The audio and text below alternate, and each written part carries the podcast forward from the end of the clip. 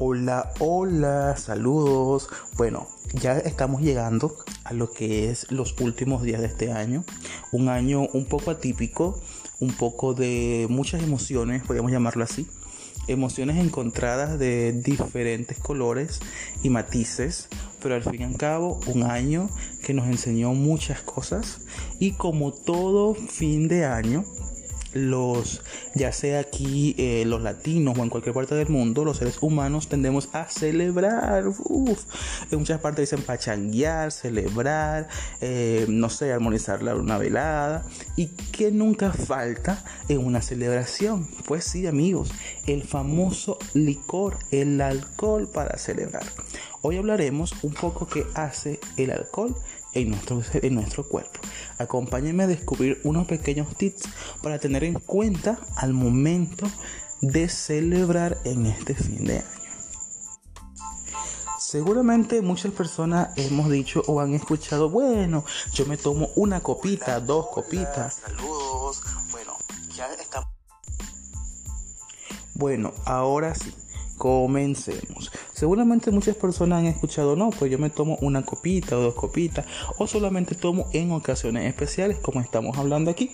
Entonces, ¿qué contiene el alcohol? El, alcohol contiene eh, la sustancia llamada etanol. El etanol es una sustancia psicoactiva que afecta al cerebro y actúa como depresor del sistema nervioso central.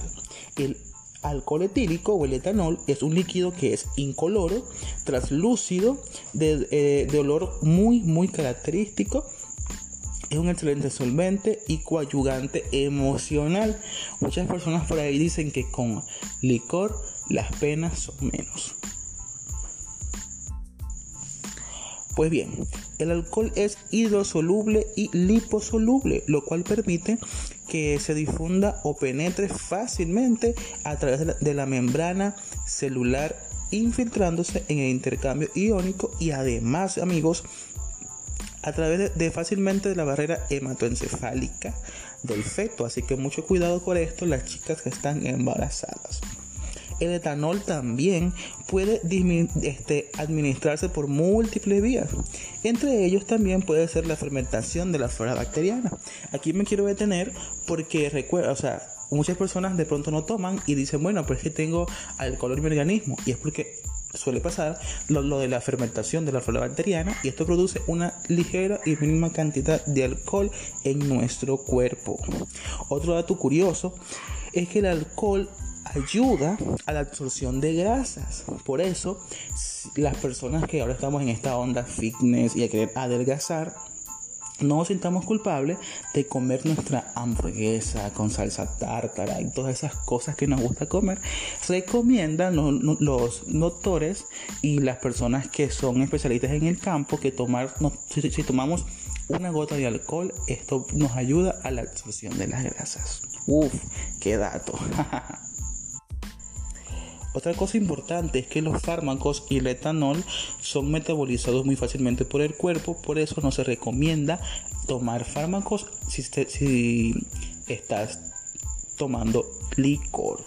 Otra cosa importante es que el etanol es un depresor del sistema nervioso central. Sin embargo, al comienzo, esto resulta ser un estimulante debido a la depresión de inhibidores centrales. Pero hay que tener mucho cuidado con eso. En la intoxicación alcohólica aguda hay un grado muy variable de la estimulación del sistema nervioso central y se puede encontrar regocijo, excitación, agresividad y irritabilidad.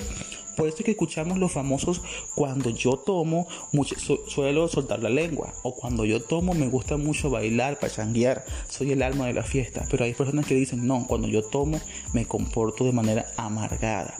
Esto ocurre porque las emociones de cada comienzan a aflorarse al flor de piel y cada persona lo comienza a asimilar de manera diferente. Pero si hay una intoxicación intensa, amigos, puede acompañarse de una fase de inhibitoria que conduce finalmente a un coma o un caso muy severo como una muerte por depresión cerebrorespiratorio. Entonces este es el lado extremo de las personas alcohólicas o tomar mucho alcohol. Entonces podemos enumerarlos de enumerar lo que acabamos de decir en primero el alcohol tiene un efecto directo directo a nuestro cerebro atraviesa un 90% la barrera hematoencefálica, afecta potencialmente el metabolismo y la circulación cerebral y afecta la conducta de nosotros. Con altas concentraciones del mismo puede haber una depresión funcional, lo que produce en el metabolismo oxidativo y fosfato de energía. ¿Qué significa esto? Significa que disminuye la memoria y la concentración. Por eso podemos ver a muchas personas decir, Dios mío, tomé tanto que no me acuerdo lo que hice ayer. O tengo recuerdos leves por pedazos, así que hice y deshice, como dicen por allí, y no recuerdo mucho. ¿Quién no ha pasado esto? Y podemos recordar allí la famosa película que pasó ayer. Por eso amigos hay que tener mucho cuidado. Así que sin más que decirles, les deseo unas felices fiestas y recuerden la próxima vez que van a tomar un poquito de licor, a pensarlo muy bien y ser prudentes.